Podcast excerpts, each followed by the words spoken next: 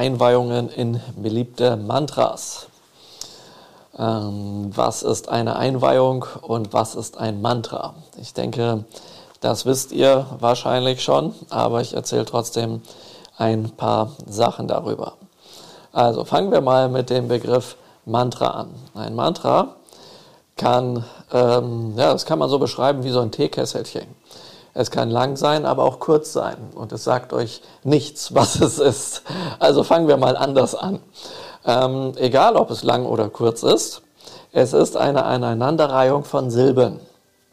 Und diese Silben können eine Bedeutung haben, müssen aber nicht unbedingt eine Bedeutung haben. Eine Silbe ist immer eine Aneinanderreihung von einem Konsonant wie zum Beispiel K oder S oder T oder ähnliches, ja, äh, plus einen Vokal wie zum Beispiel A, I, U, E, O. Ja. Und äh, das hängt mit der Syntax der Sprache zusammen, wo die Mantras aus Ostasien herkommen. Und ähm, genau genommen ist das, ist sowas, ist ein Mantra, könnt ihr das vergleichen wie einen Zauberspruch in einer, in einer äh, fremden Sprache, also eine Sprache, die ihr nicht unbedingt versteht. Ja? Und jetzt ist das hier im Westen so, dass viele Leute glauben, dass sie wissen müssen, was ein Mantra bedeutet, was die Bedeutung hinter diesem Mantra ist, wie das übersetzt wird, damit das für sie wirkt, wenn sie das benutzen, weil sie oder weil sie denken, wenn ich weiß, was das bedeutet, ja, dann weiß ich das ja und dann kann ich mich auf diese Bedeutung, diese Wirkung einstimmen und dann kann ich mich besonders gut darauf einlassen und sowas alles. Das ist so die Denkweise hier im Westen. Und interessanterweise ist das so, egal wie viel ich das erkläre, dass ein, ähm, dass wir die und wie oft, dass wir die Bedeutung eines Mantras nicht brauchen für die Wirkung, ja, so werde ich doch immer und immer wieder gefragt, ja, kannst du mir vielleicht noch schreiben, das habe ich jetzt irgendwie im Seminar nicht mitbekommen, kannst du mir vielleicht noch schreiben, was das Mantra bedeutet? Also das wäre schon wichtig für meine Praxis oder sowas, ja. Ja, bei einigen Mantras kann man das tatsächlich. Also man kann tatsächlich sagen, was das bedeutet.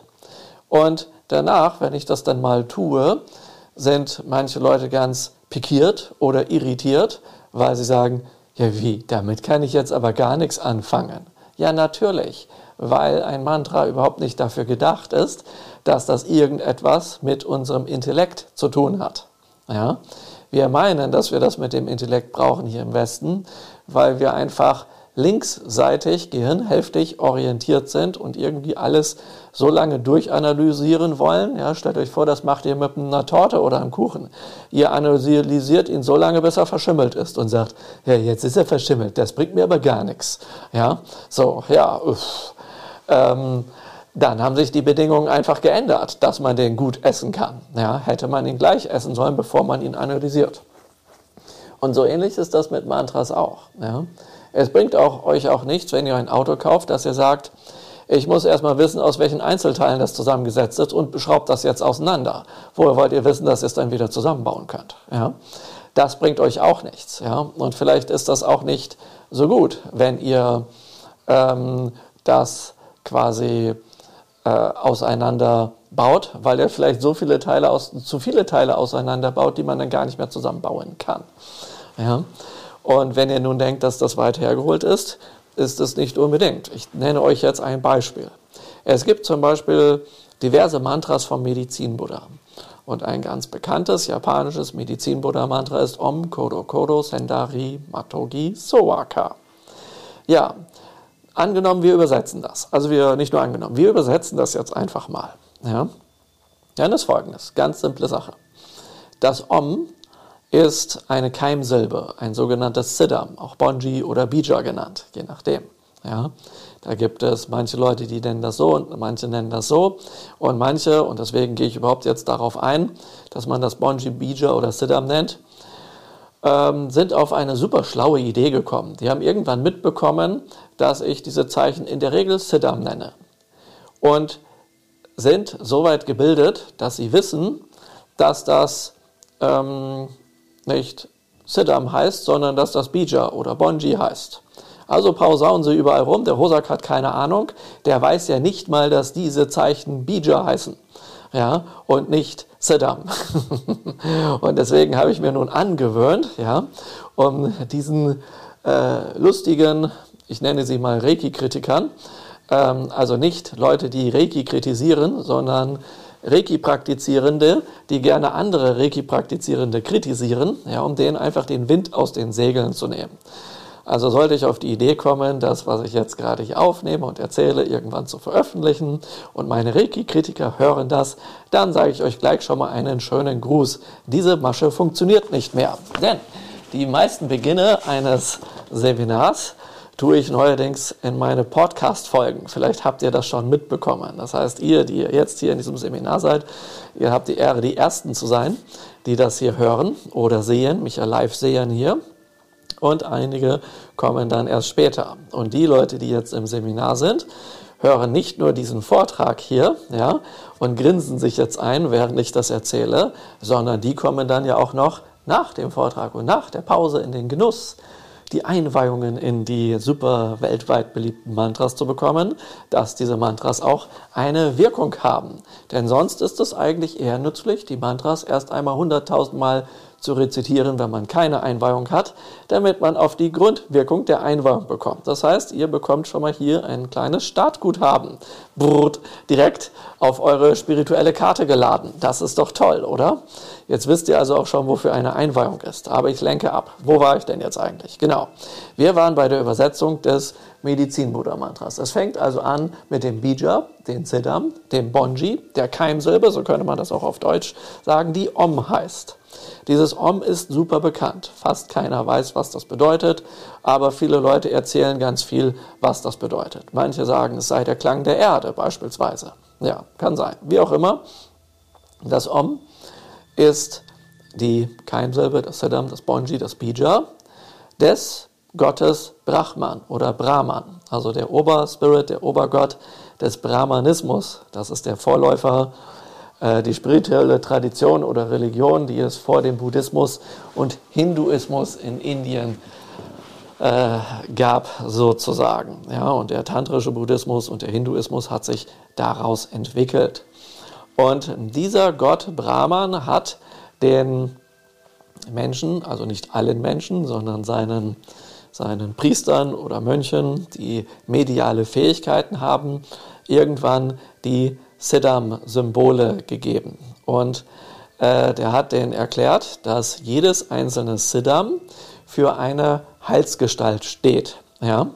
Also zum Beispiel das Siddham Om für Brahman. Und wenn man das richtig benutzt, mit Hilfe der sogenannten drei Mysterien, dann hat man, das ist wie so ein Schlüssel, den man umlegt und dann, oder sein Hebel, damit öffnet man eine Tür und man hat Brahman vor sich stehen und kann mit dem kommunizieren. Da gibt es zum Beispiel auch den Sonnengott Surya bei denen, ja, und ähm, der hält in der einen Hand einen Mond und in der anderen Hand eine Sonne, ja.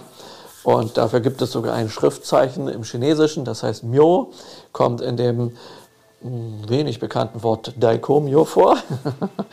und ähm, ja, äh, dieser Sonnengott Surya hat zum Beispiel das Siddham A. Ja? Und jetzt kommt's. Ein Siddham ist ein Symbol, was also ein, wie eine grafische Form aussieht, wie ein Schriftzeichen.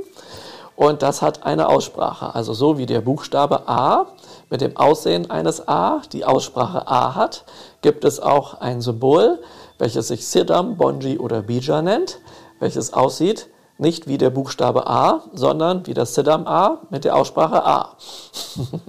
also so etwas gibt es dort auch. Aber im Gegensatz zu den, ähm, zu den Buchstaben, ja, wo das A, der Buchstabe A, keine Bedeutung hat, außer dass es der Buchstabe A ist, aber keine Wortbedeutung, ist das bei diesen Symbolen, die man Bonji, Bija oder Siddham oder auch Keimsilben nennt, ja, ist das so, dass die eine Bedeutung haben. Und die Be Grundbedeutung ist, dass es der Schlüssel zu einer Heilsgestalt, also einer spirituellen Wesenheit ist. Und ja, was bedeutet das? Das bedeutet einfach, darüber nimmt man einen Kontakt auf und wenn wir wissen, wie wir damit gut arbeiten können, können wir Informationen bekommen, also heiliges Wissen, sowie auch Energien. Ja? Und äh, diese spirituellen Energien kann man, wenn man weiß, wie das geht und eine entsprechende Einweihung hat, übertragen. Und Om ist eben, ja, dieses Siddham von diesem Gott Brahman, der in, das heißt, das wisst ihr jetzt, oh, immer wenn ein, ein Mantra, ein längeres Mantra mit Om anfängt, dann wird dieser Spirit Brahman angesprochen. Ja? Egal ob das Hinduismus ist, egal ob das Buddhismus ist, der spielt hier eine Rolle. Ja? Denn von dem kommt initial die Kraft und dieses Wissen. Ja? Und so haben wir hier in diesem Seminar Einweihung in beliebte Mantras, sowohl buddhistische Mantras als auch hinduistische Mantras und die können allesamt, ähm, also tun sie nicht, aber sie können ähm, mit diesem Om beginnen, so wie da, wo ich jetzt gerade in der Übersetzung bin, des Medizin-Buddha-Mantras. Und wir sehen, aha, wir können das Om eigentlich in dem Sinne nicht übersetzen, weil das Om kein einzelnes Wort ist mit einer Übersetzung. Aber wenn jetzt gesagt wird, es ist der Klang der Erde, dann wird, soll damit ausgedrückt werden, dass eine Facette dieser Bedeutung, was da an Wirkung und Kraft und alles Mögliche dahinter steht, damit gemeint ist. Und man könnte über dieses eine Zeichen jetzt schon oder dieses kurze Mantra ein Buch schreiben. Aber zurück zur Medizin Buddha Mantra, was ja Om Kodo Kodo Sendari Matugi Sowaka heißt. Nehmen wir mal an, ich lasse das Kodo Kodo Sendari Matugi Sowaka weg und ich habe nur das Om. So ist das Om bereits ein einzelnes Mantra. Und die weiteren Silben oder Begriffe, die darin auftauchen, können in manchen Mantras auch einzelne Siddham sein, also das ist immer so. Ja. Und sie können eine Bedeutung haben, sie müssen aber keine Bedeutung haben. Und Kodo Kodo heißt auf Sanskrit, also das ist ja Sanskrit, aber es ist eben eine Art japanisiertes Sanskrit, ja, also mit dem Akzent des Japanischen dort. Ja. Wenn wir das also zurücktranskribieren ins Sanskrit, ins Indische, dann heißt das nicht Kodo Kodo, sondern Huru Huru. ja, H-U-R-U, H-U-R-U. Und das ist zweimal das gleiche Wort. Und Huru, das Sanskrit-Wort Huru, auf modernes ähm, Indisch oder Sanskrit übersetzt, heißt Guru, mit G geschrieben. Und Guru, wisst ihr, was ein Guru ist? Ja? Gurus haben ja einen relativ schlechten Ruf. Und weil sich das rumgesprochen hat, nennen sich manche spirituelle Lehrer nicht Guru, sondern spiritueller Lehrer. Denn die Übersetzung von Guru ins Deutsche ist spiritueller Lehrer. Also haben wir Brahman, ja, spiritueller Lehrer, spiritueller Lehrer. So fängt das Medizin-Buddha-Mantra an. Tja, jetzt fragt ihr euch, da müsste jetzt langsam der Medizin-Buddha drin auftauchen. Ist aber nicht so. Es geht dann weiter mit Matogi und Sendari oder Sendari und Matogi, wie auch immer. Und das sind zwei Namen ganz alter, völlig in Vergessenheit geratener brahmanischer Wesenheiten, die heute keiner mehr kennt. Und danach kommt Sovaka. Und das, so wie viele Mantras mit Om beginnen, enden sie mit Sovaka. Ja? Und ähm, da gibt es äh, auch wieder viele Übersetzungen zu, aber eigentlich kann man das nicht wirklich übersetzen. Manche sagen, ich gebe mich hin, ich bringe da, ich nehme Zuflucht oder dies und jenes und sowas. Ja, also ähm, das heißt dann, also Brahman, ja, ähm, den ich mit der Silbe Om rufe, spiritueller Lehrer, spiritueller Lehrer, die ich vielleicht jetzt Sendari und Matogi benenne, ich bringe da. Das ist die Übersetzung dieses Mantras. Und habt ihr irgendetwas davon, dass ihr jetzt toll den Medizin-Buddha, die Medizin-Buddha-Meditation praktizieren könnt? Nein. Ihr habt davon rein gar nichts, außer dass ihr wisst, das hat eigentlich damit gar nichts zu tun. Und jetzt stellt ihr euch vielleicht von eurem Intellekt die Frage, ja, wenn das nichts damit zu tun hat, was hat denn das mit dem Medizin-Buddha zu tun? Ja, wird denn dann überhaupt der Medizin-Buddha damit angerufen? Was hat das damit zu tun? Wo ist jetzt die Medizin-Buddha-Kraft? Und daran seht ihr, je länger ihr den Kuchen analysiert, umso gammeliger wird er. Ihr habt immer weniger davon, weil ihr immer mehr Widerstände aufbaut, ja, dagegen ein Mantra zu benutzen wenn ihr Widerstände aufbauen wollt. Ja, dann habt ihr einfach Widerstände. Und anstelle darüber ewig dran nachzudenken, ist es eigentlich schlauer, in der gleichen Zeit das Mantra schon rezitiert zu haben, ja, und meditiert zu haben und ähnliches, weil das mehr wirkt. Ich kenne jemanden, der ist mal irgendwann aus dem Waisenhaus ausgebüxt in England und hatte keinen Bock mehr darauf. Und dann ist er nach, als äh, Junge nach also als Jüngling sozusagen nach Thailand gegangen und dort in ein buddhistisches Kloster und hat dort circa 20 Jahre gelebt. Ja. Und ähm, der durfte dann die ähm, durfte dann wie die anderen Mönche dort bei allen Sachen mitmachen und sowas und hat dann die, die, ähm, die Sutras mit denen rezitiert und alles. Und er sagte dann, hey, wann gibt es denn hier eigentlich ähm, den Sanskrit-Unterricht, damit ich lerne, auch zu verstehen, was ich da rezitiere. Ja? Und dann hat der Obermönch ihm da gesagt, ähm, du brauchst keinen Sanskrit-Unterricht und den gibt es auch nicht. Ja, aber ich muss doch verstehen, was das Sutra bedeutet. Ich muss doch die buddhistische Lehre verstehen. Und er hatte gesagt, rezitier das mit uns zehn Jahre und dann wirst du das verstehen. Oder lerne zehn Jahre Sanskrit und dann verstehst du es auch, aber du wirst es auch nicht schneller verstehen. Eigentlich behindert es dich nur, weil du in der gleichen Zeit eigentlich ja, dort auch ähm, das hättest rezitieren können, statt Sanskrit zu lernen. Naja, und das hat er aber nicht eingesehen. Dann hat er eben Sanskrit gelernt und hat genauso lange gebraucht, bis er das versteht wie die anderen.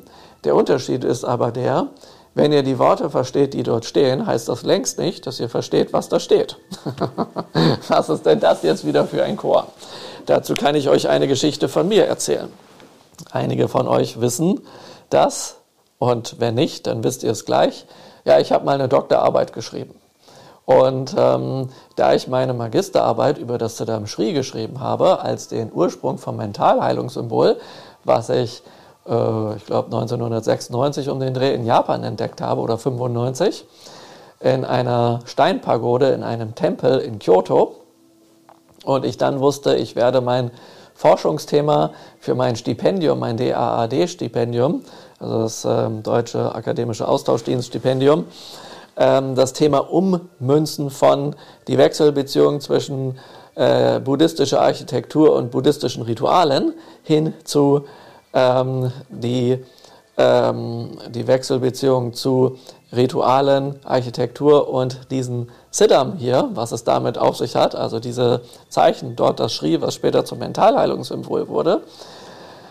Äh, ja, darüber habe ich dann meine Magisterarbeit geschrieben, um festzustellen, erst einmal in der Magisterarbeit, dass in Japan dieses Shri, was im Reiki für die Mentalheilung benutzt wird, in Japan scheinbar bis meinen Forschungen bis zur Magisterarbeit sozusagen nur für Totenrituale verwendet wird, was ich nicht kapiert habe. Ja, wieso wird das für Totenrituale benutzt, wenn wir das doch hier, ähm, hier im Reiki für unsere schlechten Gewohnheiten nutzen? Ja. Und dann dachte ich mir so, ja, vielleicht müssen einfach die schlechten Gewohnheiten begraben werden. So, aber da habe ich noch nicht so viel geforscht. Und dann ist nach meinem Magister mein Professor auf die Idee gekommen, wie es denn wäre, wenn ich, ähm, also ich und er, wir sind auf die Idee gekommen, eine Doktorarbeit zu schreiben und es war die Frage, über welches Thema. Und dann haben wir das, ähm, meinte er, eigentlich ist das Thema ja klar. Herr Hosak, wir kennen Sie ja hier. Sie haben ja auch dieses orange Buch da geschrieben. Und ähm, das ist ja ganz interessant, was Sie dort über die Siddham und die Reiki-Heilmethode schreiben. Wie wäre es, wenn Sie eine Doktorarbeit schreiben mit dem Thema die Siddham in der japanischen Kunst in Ritualen der Heilung?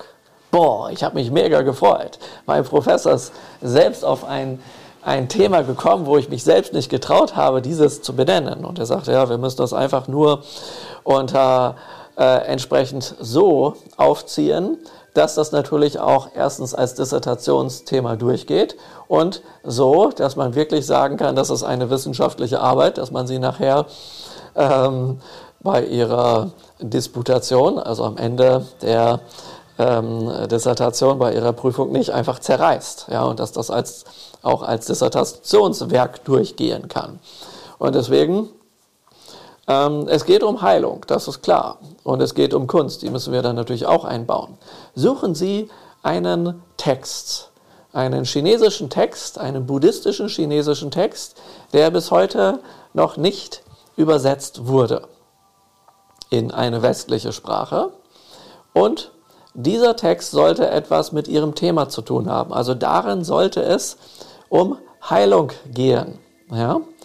Und den übersetzen sie.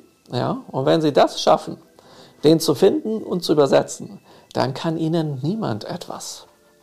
Ja, nun ist das so. Ich war da ja schon längere Zeit in, zurück aus Japan in Deutschland und ich brauchte jetzt einen chinesischen Text. Ja, wo soll ich den hernehmen? Wie soll ich den finden? Nun lebte ich ja einige Jahre zuvor für einige Jahre in Japan. Und vielleicht kennt ihr diesen Spruch ähm, aus den Alpen, ja, der Berg ruft. Man will irgendwie unbedingt auf einen Berg steigen. Ja? Und das sowas, so ein Gefühl hatte ich, als ich in Japan lebte. Das war aber nicht der Berg, sondern fängt auch mit B an. Es war der Buchladen. Bei mir war es so, der Buchladen ruft. Ja, was heißt denn das jetzt, der Buchladen ruft? Ja, das heißt eine ganz einfache Sache. Es konnte tagsüber sein, es konnte auch mitten in der Nacht sein. Ich bin aufgewacht, habe mir Kleidung angezogen, bin auf mein Fahrrad und durch die Stadt gefahren in Buchladen. Jetzt fragt ihr euch, was erzählt denn der da für Geschichten? Ja, Buchladen hat ja wohl in der Nacht geschlossen. Der, der denkt wohl nicht, dass wir hier nicht aufpassen oder was jetzt. Ja, so also an alle Kritiker draußen. Äh, fahrt mal nach Japan. Als ich dort lebte damals, vielleicht haben die das inzwischen geändert, hatten Buchläden bis spät in die Nacht auf, dann aber irgendwann zugemacht und dann erst spät morgens wieder geöffnet. Ja. Und deswegen konnte ich auch in der Nacht aufstehen und mit dem Fahrrad in einen Buchladen gehen und mitten in der Nacht ein Buch kaufen. Ja, ja andere Länder, andere Sitten. Ja, so. Und ähm, dann bin ich mehr oder minder schlaftrunken durch den Buchladen gegangen und es hat mich einfach irgendwo hingezogen. Und dort habe ich dann dieses Buch gegriffen, kurz drauf geguckt, so um, bisschen durchgeblättert, hm, keine Ahnung, was das jetzt heißt eingekauft. War dabei wieder 3000 Yen los, das sind so 30 Euro. Ja? Ähm, und ja, das dann auf meinen Buchstapel gelegt und auch nicht gelesen. Es ging erstmal darum, dass ich das Buch habe. Dann das halbe Jahr, bevor ich nach Deutschland zurückgekehrt bin, fing ich dann an, Päckchen zu packen, um diese Bücher zu verschicken. Da habe ich gemerkt, das wird teuer und ich habe mir dann das Geld geschnappt und anstelle das in viele Päckchen zu packen, habe ich mir erstmal eine Reisetasche besorgt, dort haufenweise 20 Kilo Bücher reingetan, mir ein Flugticket nach Korea geholt, dann nach Korea geflogen, dort ähm, ein paar Tage Urlaub gemacht und die Reisetasche mit den Büchern in einen Karton getan und den dann nach Deutschland geschickt per Fracht. Ja, und diese Reisekosten für ein paar Tage Urlaub plus Fluggebühren ähm, plus Porto war genauso teuer wie einmal von Japan die gleiche Menge an Bücher nach Deutschland zu schicken. Ja? Das heißt, ja, man macht das eben über diesen Weg und kriegt dann noch gratis Urlaub in Korea dazu und kann sich ordentlich den Bauch vollschlagen. Da ist alles günstiger und dann da auch noch mal Bücher kaufen und sowas. Ja, warum erzähle ich das? Weil unter diesen Büchern, wo ich nicht wusste, warum ich sie kaufe, genau das Buch war mit dem chinesischen Text für meine Dissertation, den ihr heute in meiner Dissertation findet, wo es nämlich um die Kontemplation, also die Meditation mit dem Siddham A geht. Also es gibt ein Siddham, wie Om, gibt es auch das A. Ja, und im japanischen Buddhismus steht das für den großen Sonnenbuddha Dainichi Nyorai, von dem die Reiki-Kraft kommt. In diesem Text, das alles schön beschrieben ist, warum das so ist. Und ohne es zu wissen, hat mich dieses Buch angezogen. Und ich habe es gekauft und dann diesen Text übersetzt. Ja, und den könnt ihr da nachlesen. Heute auf Deutsch. Ja. Und als ich ihn übersetzt habe, ist Folgendes passiert. Dann habe ich ihn mir natürlich durchgelesen. Ach so, ich habe übrigens zwei Jahre gebraucht, diesen Text zu übersetzen. Ich habe, manche brauchen zwei Jahre, um ihre Dissertation zu schreiben. Ich habe den übersetzt und gesagt, ich verstehe gar nichts davon, was dort steht. Deswegen durfte ich dann erst einmal darüber ein, zwei Jahre nachdenken. Das habe ich dann auch gemacht. Sowas nennt man auch meditieren. und dann habe ich mir den Text wieder zu Gemüte gezogen und nochmal den chinesischen Text angesehen und gemerkt, oh, falsch übersetzt. Also habe ich den dann nochmal ein Jahr übersetzt. Und als ich dann fertig war, habe ich ihn wieder gelesen und immer noch nicht verstanden. Also wieder ein, zwei Jahre meditiert, um ihn dann nochmal zu übersetzen und nochmal wieder und nochmal und nochmal. Und nach zehn oder elf Jahren, ich weiß nicht mehr so genau, habe ich ihn dann verstanden und auch richtig übersetzt. Da ging es dann schneller. Und dann konnte ich innerhalb der sechs, nächsten sechs Monate die restlichen 250 Seiten meiner Dissertation schreiben und sie damit vollenden. Zwölf Jahre habe ich für den Spaß gebraucht. Aber der größte Teil bestand darin, diesen chinesischen Text zu übersetzen und ihn auch zu verstehen, um dann eine sogenannte Interpretation zu schreiben, also dort äh, auf Deutsch aufzuschreiben, was das eigentlich bedeutet, was da steht. Das steht natürlich auch in der Dissertation drin. Und dann fiel es mir so leicht, den Rest der Dissertation zu schreiben. Ja, nun habe ich einige ja super schlaue Schüler. Also meine Schüler sind natürlich alle schlau, ist ja klar. ja, und die kommen dann irgendwann auf die Idee und denken sich, boah, ich lerne hier in der Ausbildung zum Shingon-Mönch, zum buddhistischen Geistheiler im Kujikidi und sowas, lerne ich echt tolle Sachen und so. Und jetzt gucke ich mal, was es da für Literatur gibt, wo das alles herkommt. Und die hole ich mir jetzt. Ja und so. Und dann weiß ich, was der Hosak weiß. ja, so, dann holen die sich diverse Bücher dort. Ja, gibt es ja Bücher über Shingon oder ein Buch von Kukai, dem Gründer der Shingon-Schule, ähm, auserwählte Schriften von Kukai, also wo der selber Sachen erklärt hat, wo er Sutras erklärt hat und sowas. Und dann erzählen die mir und zeigen mir ganz stolz die Bücher, guck mal, was ich jetzt habe und das lese ich und dann sage ich, hey, super, finde ich cool und so weiter. Lest das mal und wenn du das fertig gelesen hast, dann hau mich darauf an, dass wir das zusammen besprechen können. Ja, was passiert dann die nächsten Jahre? Die sprechen mich darauf nicht mehr an. Und warum? Jahre später erfahre ich dann, ja, also äh, ich habe davon nichts verstanden, was da stand. Aber jetzt habe ich ja jahrelang meditiert mit den Sachen, die du gezeigt hast und das mal wieder rausgeholt. Und boah, krass, jetzt verstehe ich es. Ja, ist das nicht ein Ding?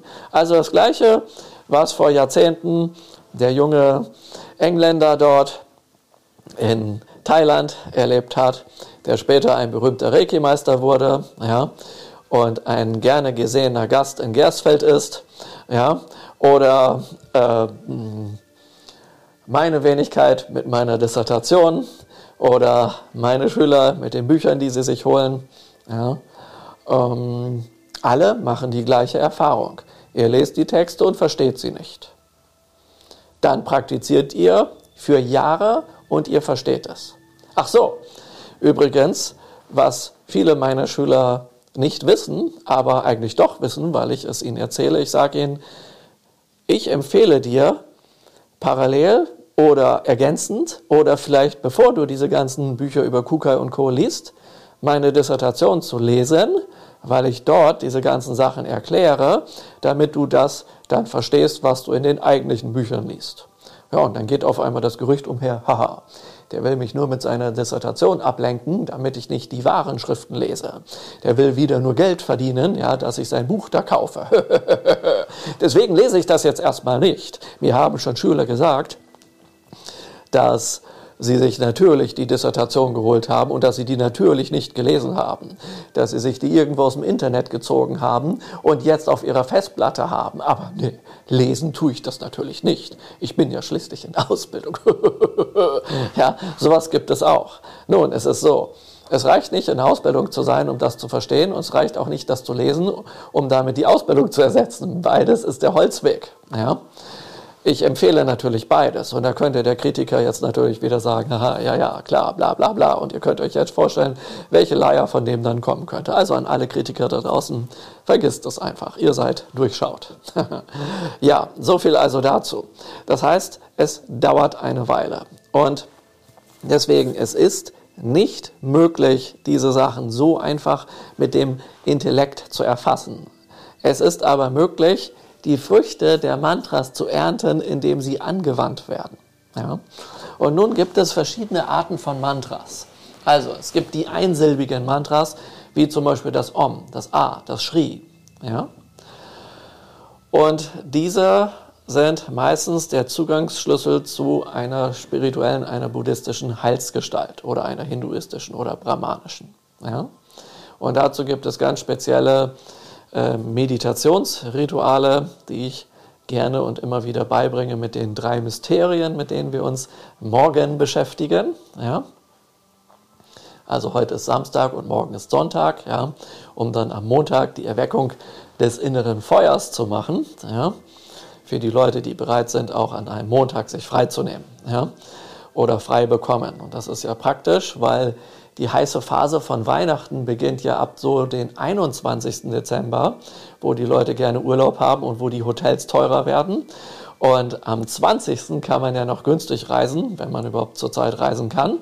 Und entsprechend kann man bis zum 20. relativ einfach Urlaub nehmen. Ab dem 21. wird das dann in der Regel schon schwieriger, weil da ganz oft die Weihnachtsferien beginnen. Ja. Aber gut, dieses Jahr ist Weihnachten sowieso für Arbeitnehmer blöd gelegen. Freitagabend ist Heiligabend und dann Samstag, Sonntag. Mann, das ist aber echt, ihr tut mir echt leid. Wie auch immer, am Montag habt ihr noch die Chance, an der Erweckung des inneren Feuers teilzunehmen. Dieses Seminar habe ich übrigens das letzte Mal, ich glaube 2008 oder 2009 gegeben. Das heißt, dieses Seminar gebe ich nicht so häufig. Ja, nur so als kleiner Tipp am Rande. Aber egal. Ähm, was wollte ich sagen? Genau, also das Om ist ein einsilbiges Mantra. Es gibt auch mehrsilbige Mantras, wie zum Beispiel Om Mani Padme Hum oder Om Mani Pema Hum. Also Om Mani Padme Hum ist, ähm, das ist äh, Om Mani äh, Padme Hum ist Sanskrit und Om Mani Padme Hum ist das gleiche, nur auf Tibetisch. Ja? Da gibt es also nochmal Variationen. Das heißt, ähm, Mantras werden oft einfach transkribiert, das heißt in die Schrift der anderen Sprache übertragen und dann kommt auch irgendwie der Akzent dieser ähm, oder Dialekt oder wie man das nennt, dieser ja, Akzent dieser anderen Sprache drauf. Deswegen wird das Mantra aber nicht unbedingt weniger wirkungsvoll. Weniger wirkungsvoll wird ein Mantra dann, wenn es so weit geändert wird, dass ganze Teile ganz geändert werden. Ja?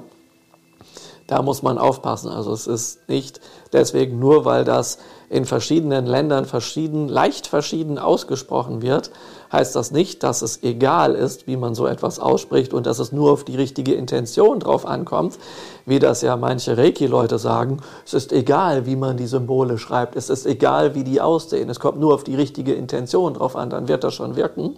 Das ist Anfänger-Esoterik. Ja? Und das wird meine Kritiker natürlich voll erfreuen. Aber nachdem ich jetzt die letzten 20 Jahre mit denen sehr freundlich umgegangen bin, ja, und ich dann festgestellt habe, dass die mich überall, wo sie nur kennen, schlecht machen. Und freundlich, mit freundlich meine ich ganz einfach, dass ich einfach nicht so radikal gesagt habe, wie die Dinge sind und wann das funktioniert und nicht funktioniert, und es mir nicht gedankt wurde, sage ich es jetzt einfach, wie es ist. Ja? Und ich werde das überall verbreiten, damit die Leute die Chance haben, Reiki richtig lernen zu können und damit das aufhört, dass die Leute einfach nur Müll lernen. Ja? Und deswegen mache ich das jetzt so radikal. Das haben die Leute jetzt davon. Und dann werden sich natürlich Leute wundern und das ausprobieren, was ich erzähle und sich dann wundern, dass ähm, ja, der Mark Hosak, der so und so viele Bücher geschrieben hat, der sogar das erste Buch, das erste Reiki-Praxisbuch in einem medizinischen Fachverlag veröffentlicht hat, ja, das müsste ja stimmen, was der sagt, ja. Warum sagt er, dass das so ist? Und andere sagen, dass das so ist. Ja, das wird zu einem ziemlich großen Chaos führen in der Reiki-Welt, ja, weil ich das nun etwas radikaler rüberbringe, da die freundliche Variante nicht funktioniert hat, da die Leute versuchen, in den Reiki-Verein meine Existenz auszuschalten, ja, und solche Sachen. Deswegen läuft das jetzt etwas radikaler. Genauso mache ich das jetzt. Deswegen werden alle Leute in der Reiki-Welt das erfahren, wie das läuft und warum das funktioniert und wo Reiki herkommt und dass die Reiki-Symbole nicht geheim sind und dass das eine riesengroße Lüge ist. Und das wird natürlich die Leute draußen jetzt tierisch erfreuen, die diesen Podcast hören werden. Tja, was haltet ihr davon? So läuft das jetzt. Ja? Das nennt man dann übrigens Karma. Und ich habe mit den Spirits gesprochen, die sagen mir, es ist wichtig, den Leuten die Wahrheit zu erzählen. Und zwar richtig krass zu erzählen, dass die Leute, die es wirklich lernen wollen und das nicht nur für Macht und Geld wollen, ja, und wichtig sein wollen und deswegen sagen, das ist geheim, ja, und solche Sachen, ja, dass die Leute, die es wirklich lernen wollen und die wirklich was Gutes damit bewirken wollen, ja, dass die auch die Chance dazu haben. Denn sonst werden die Leute, die das falsch unterrichten, äh, einfach den Markt damit überschwemmen und wir haben irgendwann kein Reiki mehr und diese guten Sachen. Und deswegen mache ich das genau so, wie ich das mache. Also kommen wir wieder zurück. Wir haben also Mantras, kurze, lange und mit verschiedenen Aussprachen. Und ich bin auf dieses, was ich jetzt gerade sage, gekommen, weil manche Leute der Ansicht sind, es ist egal, wie man es macht. Und dann gibt es natürlich das Totschlagargument, dass man sagt, ja, ähm, ich mache das aber auf meine Weise und Reiki kommt trotzdem an. Ja, was ist meine Antwort dazu? Ich bringe Leuten im ersten Grad Shingon Reiki bei, wie man eine Fernheilung macht, ohne dass man irgendein Symbol und irgendein Mantra braucht. Das braucht man nämlich alles nicht. Das hat der liebe Mikao Usui den Leuten an die Hand gegeben, die diese Fähigkeit durch Training nicht so schnell erlangen konnten. Ja, deswegen sind die Symbole fantastische Werkzeuge, wie ein absoluter Laie sofort eine Fernheilung durchführen kann. Das ist eine Sache. Aber wenn man ein bisschen rumhantiert und ein bisschen begabt ist und ein bisschen seine Aufmerksamkeit lenkt und solche Sachen, kann man Reiki auch ohne die Symbole irgendwo hinsenden. Und deswegen ist es in diesem Fall tatsächlich egal, wie man sie macht, ja? Ähm, weil dort was ankommen kann. Aber was viel häufiger stattfindet, ist ganz einfach der Punkt, dass viele Leute sehr naiv sind und wenn man denen ein bisschen was erzählt, sagen, boah, da kommt der violette Strahl, dann sehen die meisten den auch, weil sie daran glauben. Also der Placebo-Effekt bei so etwas ist auch nicht ganz unvorhanden. Ja, das ist auch nützlich zu wissen. Auf der anderen Seite ist es aber so, dass seit Jahrzehnten bekannt ist, dass man zum Beispiel bei OPs kein Reiki zu der Person, die operiert wird, senden soll, weil Reiki lebendige Prozesse fördert und die Möglichkeit besteht, dass dann eine Entgiftung eingeleitet wird und damit das Narkosemittel ausgeleitet wird und das dann schmerzhaft werden kann. Und nun sagen manche Leute, das sind irgendwelche Armenmärchen. Nein, sind es nicht. Ich war mal beim Zahnarzt und habe Fernreiki bekommen, ähm, während ich dort war, ja, weil meine Freundin nicht wusste, dass ich beim Zahnarzt war und eine Dauererlaubnis hatte, mir Reiki senden zu dürfen. Und die dachte sich, ähm, dass sie mir einfach mal Reiki sendet. Ja, und dann habe ich eine Spritze bekommen und die hat nicht gewirkt. Dann habe ich noch eine Spritze bekommen, die hat auch nicht gewirkt. Und irgendwann nach der dritten Spritze hat es der Zahnärztin gereicht und dann kam sie mit der Elefantendosis. Ja, und das hat dann gewirkt. Ja, ähm, so, also weiß ich am eigenen Leibe, dass da wohl was Wahres dran ist. Wie dem auch sei.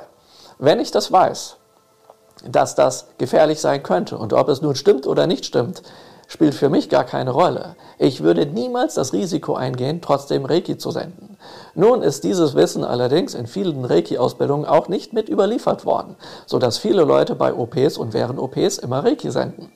Nun haben wir das große Glück gleichzeitig, dass ganz oft die Mantras des Reiki und die Symbole des Reiki falsch überliefert werden, falsch eingeweiht werden, die Einweihungen falsch sind, sodass, wenn Leute in den Operationssaal oder in diese Person Reiki senden, das dort niemals ankommt. Und das ist sehr, sehr gut so, weil das sonst sehr, sehr schmerzhaft werden kann. Ja? Und deswegen bin ich in diesem einzigen Fall sehr, sehr froh, dass manche Leute einfach falsch eingeweiht sind, falsch ausgebildet sind, weil sie durch die falsche Einweihung und falsche Ausbildung und den Mangel an Wissen, was überliefert wird, einfach keinen Schaden anrichten können. So einfach ist das. Ja? Und selbst wenn ich mich täuschen sollte, Allein das Wissen, ich würde es nicht ausprobieren, weil ich damit einem Menschen einen riesigen Schaden zufügen könnte. Und deswegen würde ich es nicht ausprobieren, zu sagen, ja, ist doch egal, so nach dem Motto. Ja, mache ich aber trotzdem, habe ich so gelernt oder irgendwas, ja, wenn ich auch nur ansatzweise das hören würde. Und was machen meine Kritiker? Die sagen, ja, der Hosak spinnt, wir senden da trotzdem Reiki rein. Wir hören einfach nicht zu. Und deswegen sage ich, bringe ich diese Message ein bisschen krasser und direkter rüber, weil ich weiß, dass diesen Podcast Tausende von Leuten hören werden. Ja? Tja, mal schauen, was dann die Antwort darauf ist. Ja? So viel also dazu. Also nochmal, wir haben kurze Mantras und wir haben Mantras mit mehreren Silben und wenn wir diese übersetzen, kommen dabei keine, ähm, keine, ähm, ist das für den westlichen Geist Nonsens, weil es nichts mit dem eigentlichen Buddha oder Mantra oder ähnliches eigentlich zu tun hat, was dabei rauskommt. Wir können das übersetzen, aber es ist einfach nützlich dafür zu wissen, dass ursprünglich Mantras aus eben diesen Keimsilben, diesen Siddham, diesen Bonji, diesen Bijas bestehen. Und diese sind die Namen von Spirits, um damit Rituale durchzuführen, um damit Magie zu machen. Und erst später entwickelte sich daraus, also hat man daraus entwickelt, die Sanskrit-Sprache. Ja?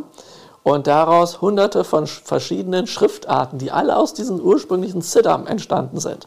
Also ursprünglich ist das eine Ritualschrift, was nichts mit Bedeutung zu tun hat, sondern dafür da ist, um brahmanische Magie zu vollführen. Ja? Und es ist nicht dafür da, daraus Worte zu machen aber irgend, und Grammatik. Aber irgendwann hat man das gemacht und deswegen ist das Sanskrit zwar boah, voll die coole und krasse Sprache, mit der man sehr, sehr viel Wissen rüberbringen kann, wo es echt schwer fällt, Sachen zu übersetzen, weil man es eigentlich, man braucht zwölf Übersetzungen, um aus dem einen Satz das rauszuholen, was in dem einen Satz steht, weil das so vielschichtig geschrieben ist. Also es ist wirklich eine absolut geniale Sprache.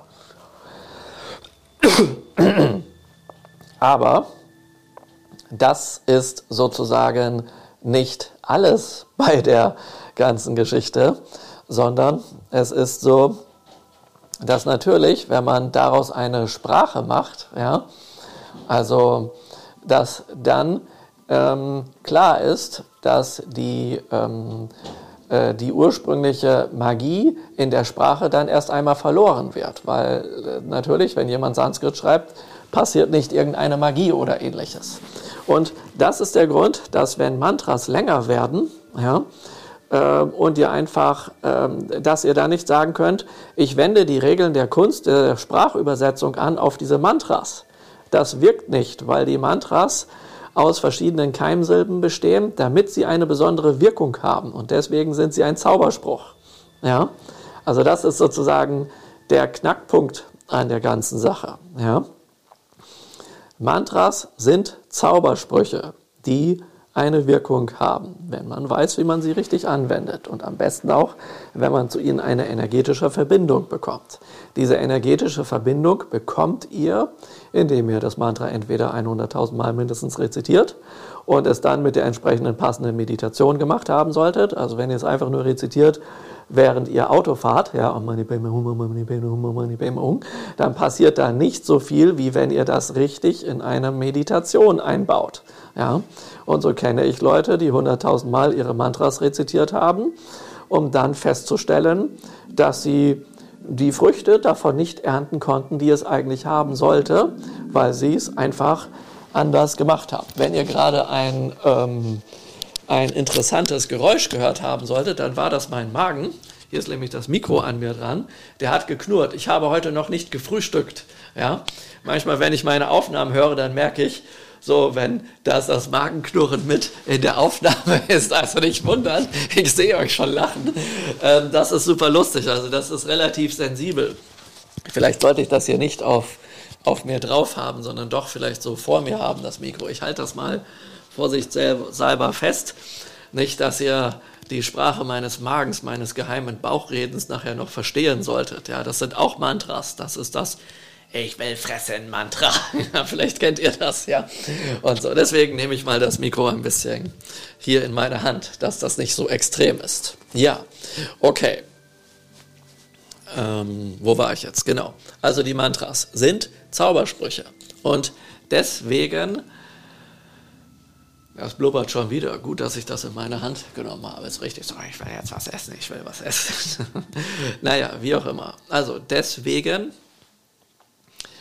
hat das keinen Sinn, wenn ihr das übersetzt. Ja? Jetzt ist das so. Ein ganz kurzes einsilbiges Mantra heißt Bija, Keimsilbe, Bonji, Siddham. Ein mehrsilbiges Mantra heißt Mantra. Ja, das sind die kurzen Mantras. Und zum Beispiel dieses Om Mani Padme Hum, das äh, haben wir wieder das Om. Hinten haben wir das Hum dran, das ist ein anderes Siddham für einen anderen Spirit. Und zwischendrin das Padme steht für eine Lotusblüte. Ja? Ähm, ihr kennt doch Star Wars sicherlich. Da gibt es doch ähm, eine Frau, die so heißt. Ja? ja, die heißt Lotusblüte. Und eine andere Frau heißt ähm, Amidala. Das kommt von dem Amida-Buddha. Wusstet ihr das, dass das diese spirituellen Namen sind, dass das ganz bewusst dort eingebaut ist? Ja? Und äh, dass dort ganz bewusst ähm, neben dem ganzen äh, Star Wars-Zeugs, was da so drin vorkommt, äh, gelehrt wird, das Wesen und die Phänomene, die es gibt, in einer spirituellen Lehrer-Schüler-Beziehung mit allen Auf und Abs und dass der beste Schüler abtrünnig werden kann und zur dunklen Seite der Macht überwechseln kann. Ja, das wird da wunderbar beschrieben, dass das passieren kann. Genau. Und ähm, ja, das sind eben Namen. Ja, und sowas taucht hier vor. Und daran seht ihr, aha, wie was, wieso ist jetzt Om Mani Padme Hum? Was hat das mit Om und Hum und Lotus und sonst wie zu tun? Ihr merkt, das lässt sich so einfach nicht übersetzen. Aber wenn ihr in Google eingebt, was ist die Übersetzung von Om Mani Padme Hum und allen anderen Mantras, werdet ihr Übersetzung bekommen. Warum? Weil die Leute das im Westen gerne wollen, sich wünschen und es den, den Indern, Tibetern, Japanern, Chinesen und so irgendwann Thailändern gereicht hat. Dann haben die gesagt, ja, sinngemäß bedeutet das. Was macht der aus dem Westen? Der sagt, die Übersetzung ist das. Und dann haben wir auf einmal Übersetzungen, aber die Übersetzungen sind gar nicht da. Was gibt es noch außer ganz kurze Mantras, die man Bija Bonji Siddham nennt, und Mantras? Es gibt längere Mantras und diese längeren Mantras nennt man Dharani. Und ein Dharani, und das ist jetzt das Interessante, ist eine Mischung aus Mantras, die ihr nicht übersetzen könnt, also wo es keinen Sinn ergibt, und einige Teile davon könnt ihr schon übersetzen. Ja? Denn dort taucht dann auf einmal Text auf. Ja, und dann ist das nicht eine, ein Einzeiler, sondern ein Dreizeiler oder Sechszeiler oder Zehnzeiler oder sowas. Und dann gibt es noch eine längere Variante von Mantras und diese Mantras heißen dann auf einmal Sutra. Und das sind meterweise Texte. Ja? Also meterweise deswegen, weil das früher Rollen waren, Schriftrollen, die Meter, 10 Meter, 20 Meter, 30 Meter lang sein können. Ja? oder aus mehreren Rollen bestanden und dann quasi mehrere Bände haben, aber nicht im Sinne von Band, sondern im Sinne von mehrere Rollen. Ja, und wenn man das heute in ein Buch reinfasst, dann hat man eben äh, Lotus Sutra irgendwie 180 Seiten oder sowas. Ja? Und ja, das kann man übersetzen, aber da drin tauchen wiederum Begriffe auf, die man nicht übersetzen kann, aber die trotzdem übersetzt werden. Und in den buddhistischen Sutras, eins der beliebtesten Begriffe, die übersetzt werden, die aber eigentlich was anderes bedeuten oder doch nicht oder doch, ja, ist immer das Wort die große, vollkommene Erleuchtung. Immer wenn die große, vollkommene Erleuchtung dort im Deutschen steht, vielleicht hört ihr meinen Magen sogar knurren, während ich das von mir weghalte, weil das echt laut ist, ja. Ich kann das wahrscheinlich gar nicht weit genug weghalten, aber egal. Ähm, jetzt machen wir langsam hier, gibt gleich was zu essen, aber erst nach meinem Vortrag. So, also, ähm, wo war ich jetzt? Jetzt hat mein Magen, das Magenmantra hat mich doch glatt ähm, rausgehauen, dass ich nicht mehr genau weiß, wo ich war. Und da meine Teilnehmer jetzt gemutet sind, können sie es mir auch nicht sagen. Braucht ihr auch nicht. Ich komme bestimmt gleich wieder rein. Ja. Und äh, ein bisschen Spaß muss auch sein. Das heißt, es ist immer gut, wenn ich sehe, dass ihr lacht, dann werden wahrscheinlich die anderen Zuhörer auch lachen. ja genau. Ähm, Also, wir waren bei diesen langen Sutras. Genau, und dann bei den, den Sutras sind, ha, da kommt ein Daumen hoch, jetzt habe ich den Faden wieder gefunden. Ja, in den Sutras kommt die große vollkommene Erleuchtung. Und jetzt bringe ich euch die Erleuchtung. In der Ursprungssprache Chinesisch, aus dem meistens diese Sutras übersetzt werden, ja, haben wir, oder viele von denen, es gibt tibetisch viele Sutras, Sanskrit natürlich auch, aber auch eben ganz viel Chinesisch. Dort ist die große, vollkommene oder die perfekte Erleuchtung oder einfach nur die Erleuchtung oder die große Erleuchtung, heißt Daikomyo. Und das ist zufälligerweise das Meistersymbol in der Reiki-Heilmethode. Boah, krass. Das heißt, immer wenn im Sutra davon die Rede ist, hat das natürlich die Bedeutung der Erleuchtung, klar. Aber was die Leute hier nicht verstehen, ist, dass die Übersetzung nur die Übersetzung ist und dass, wenn man das Sutra richtig sieht und richtig liest, dass das nicht nur ein Text ist, wo dann irgendwo mal Daikomyo oder Hum oder irgendwas oder Om oder sonst was steht, sondern dass das Symbole sind und Schlüssel sind, mit denen man richtig Magie machen kann. Bei Einweihungen in beliebte Mantras geht es nicht nur um Gefühle, sondern es geht um echte Mantras, die seit Jahrtausenden überliefert sind ja, und die wir aber nicht übersetzen brauchen. Und was haben wir hier für Mantras? Darauf wollen wir vielleicht auch nochmal eingehen, dass ihr eigentlich wisst, was ihr davon dann auch haben werdet, außer die Information. Kurz gefasst, Übersetzung, vergisst es. Ich bringe euch hierbei, neben den Einweihungen, also die Einweihungen bringe ich euch nicht bei, sondern ihr bekommt die Einweihung, dann könnt ihr das üben und irgendwann die Einweihung natürlich auch lernen bei mir. Ähm, ihr bekommt ja äh, erst einmal das Wissen, wie benutzt man Mantras, wie rezitieren wir Mantras, ja? was ist denn eigentlich eine Meditationshaltung, wie können wir den Geist beruhigen. Denn das alles ist wichtig, neben der Mantra-Meditation, das auch ähm, mit zu beherzigen. Ganz kurz, warum? Wir beruhigen den Geist, damit, wenn der Geist beruhigt ist und der Alltagskrams erst einmal weg ist, aus unserem Unbewussten etwas aufsteigen kann um das dann mit einem Mantra zu beglücken, damit wir es transformieren. Denn wenn nichts, da knurrt schon wieder, ist wie so ein Gewitter, ja?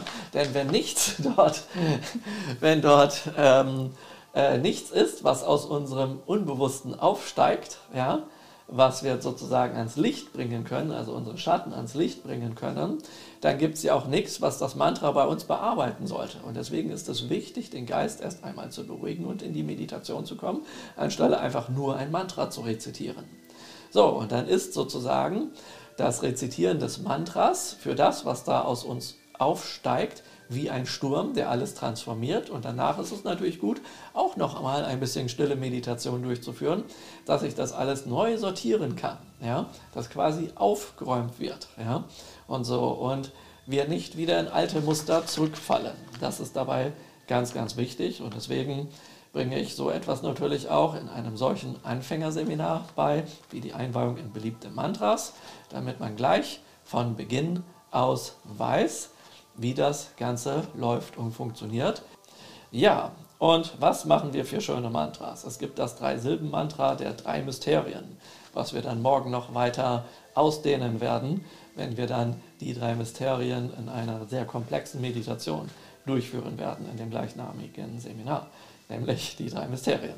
Dann gibt es das Mantra der Meister Buddhas, das Mantra des Mitgefühls ja, von Kanon, des Avalokiteshvara Bodhisattvas der übrigens keine Frau ist, so wie das neulich fälschlicherweise im Reiki-Magazin dargestellt wurde. Diese Idee, dass Kanon eine Frau ist, der bin ich auch mal irgendwann gefolgt, ist aber falsch, deswegen muss ich mich selber auch korrigieren. Ähm, wie ich das auch schon mal fälschlicherweise in einem Buch geschrieben habe. Diese Idee kommt aus China, weil die verquickt wurde, diese Idee, also Kanon wurde verquickt mit einer ähnlichen chinesischen Göttin. Ja? Und wenn jetzt jemand sagt, Kanon sieht aber aus wie eine Frau, sage ich, nein, das ist falsch. Kanon sieht nicht aus wie eine Frau, sondern wie ein junger, sportlicher indischer Prinz. Deswegen hat Kanon auch einen Schnurrbart. Das ist sozusagen die Gestalt des historischen Buddhas äh, zu der Zeit, als er als Prinz im Palast seines Vaters gelebt hatte. Ja, deswegen trägt ein Bodhisattva oder ein Kanon eben, Kanon, ja, trägt Schmuck, Armreif, hat aber auch ein Schnurrbart. Schaut mal auf die alten Skulpturen drauf. Und das ist nicht so, dass man jetzt sagen kann, ja, auch bei Frauen, die haben Hormone, dass ihnen ein Bart wächst. Ja? Das ist damit nicht gemeint. Gut, ich hatte mal eine Klavierlehrerin, die hatte so einen richtigen Schnurrbart, ja? so wie einige meiner Teilnehmer. Das passiert. Aber das passiert nicht so jung, wie diese Kanon-Gestalten dargestellt werden. Ja? Ähm, so, und dann gibt es ja auch noch ein paar andere weibliche Merkmale, die Kanon einfach nicht hat. Ja? Und die einfach in das Auge des Betrachters fallen würden, wenn es eine weibliche Person wäre. Und es gibt tatsächlich auch weibliche Göttinnen und Spirits im Buddhismus und tantrischen Buddhismus und im Hinduismus. Und dort sieht man das sehr einprägsam, dieses weibliche. Und deswegen ist es einfach keine Frau. Und es hat schon gar nicht irgendetwas mit einer Maria oder sowas zu tun. Vergisst es einfach. Ja, so, also so viel dazu. Also dieses Mantra haben wir, das Mantra des Mitgefühls. Dann das Mantra des grenzenlosen Lichtes. Das Mantra der Göttin Tara. Ja, Tara ist vielleicht weiblich. Dazu gehe ich nachher noch drauf ein. Das Mantra des Lotus Sutras des japanischen Mönches Nichiren.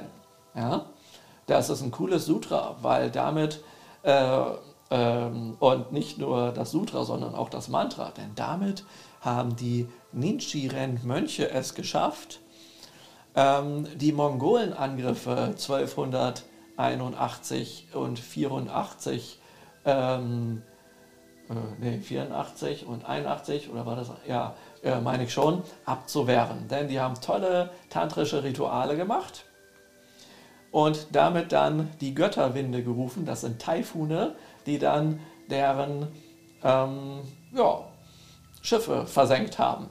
Und das heißt übrigens auf Japanisch Kamikaze. Auf Deutsch sagt man dazu Kamikaze, weil die nicht wissen, dass man Z wie Z ausspricht. Deswegen heißt es auch Zehenbuddhismus, was eigentlich nichts mit den Zähnen zu tun hat. Oh, gut, dass in dieser Socke nur ein kleines Loch ist.